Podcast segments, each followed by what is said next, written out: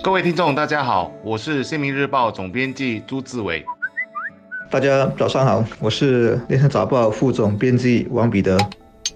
今天谈的课题围绕着新加坡人的工作退休年龄。人力部长杨立明一周前在国会上指出，我国劳资政协作伙伴已经取得共识，六十二岁法定退休年龄和六十七岁重新雇佣年龄，长远来说将上调。这里有个背景资料，在二零一二年生效的退休与重新雇佣法令规定，雇主需为年满六十二岁的员工提供重新受雇的选择，而重新受雇年龄顶线。则在二零一七年正式从六十五岁调高到六十七岁。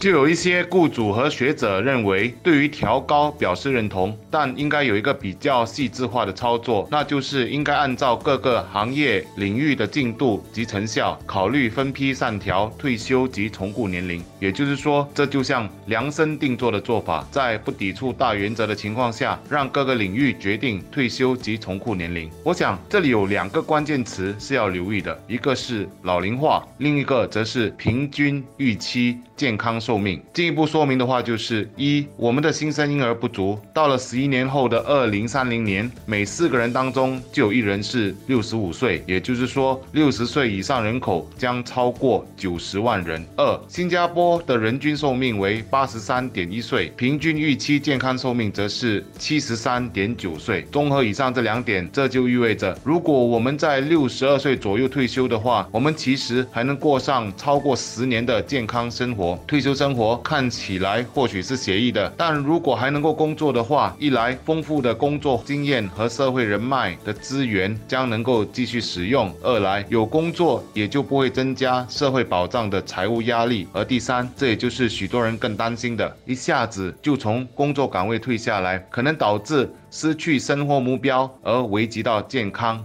这也将使得社会医疗成本无端的增加。套用一些老员工的话说，我们还能做，为什么不让我们做呢？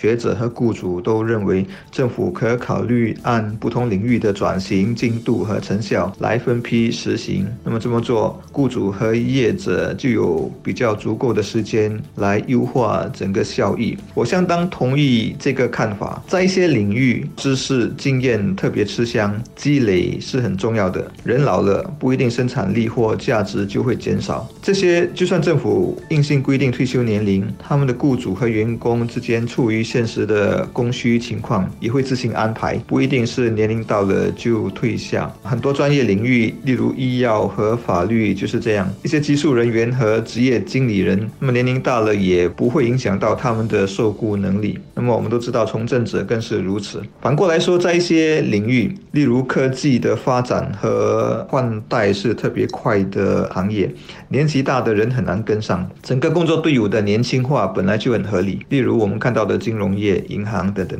这些如果你硬性规定退休或在雇佣年龄都必须跟着全国提高的话，那么业者是很难配合的。或者在一些附加值不高、生产力一直上不去的传统行业，雇主给不了很高的薪金，也就自然没有太大意愿负担那些退而不休啊，我这个退而不休是开关引号啦的高年资员工的薪水。他们需要年轻员工来降低他们的薪金成本，因此退休年龄如果提高的话，他们也会有困难。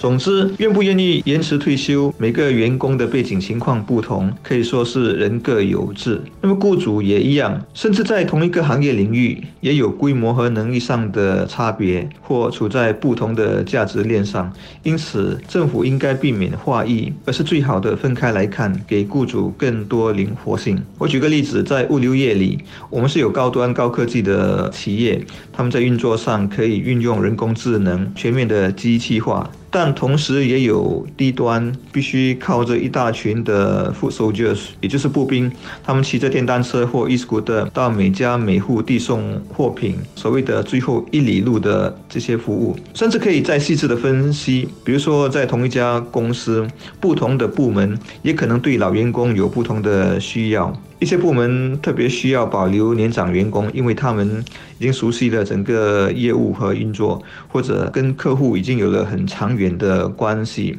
那么在另一些部门却很需要生力军、年轻的心血。那么老员工不退的话，年轻人的成长空间就被制约。像这样的企业，如果是一个全国性的划一的退休年龄方案，会让他们绑手绑脚，使到整体的竞争力受到影响。对于雇主和学者提出的按照各个行业领域的转型进度及成效，考虑分批上调退休及重雇年龄。我的解读就是，他们希望政府能够对症下药，为不同的领域开出不同的方子。调高退休年龄整体是好的，因为可以确保劳动市场有足够的员工可以使用。但是行业之间面对的问题很不同，一刀切不能解决问题。过去几天我在与不同行业老板聊起时，也谈到类似的问题。有的不知道他们的行业还可以怎么做才能应对工业四点零时代，有的则认为政府不是不帮忙。而是开的药方太多，他们都看得蒙查查，不知道要如何使用。我想这将是接下来的行动重点，把对的药给对的人吃，也让年长员工能够不断的吃补，增加技能。到了那时候，雇主和员工皆大欢喜，年龄就真的不是问题了。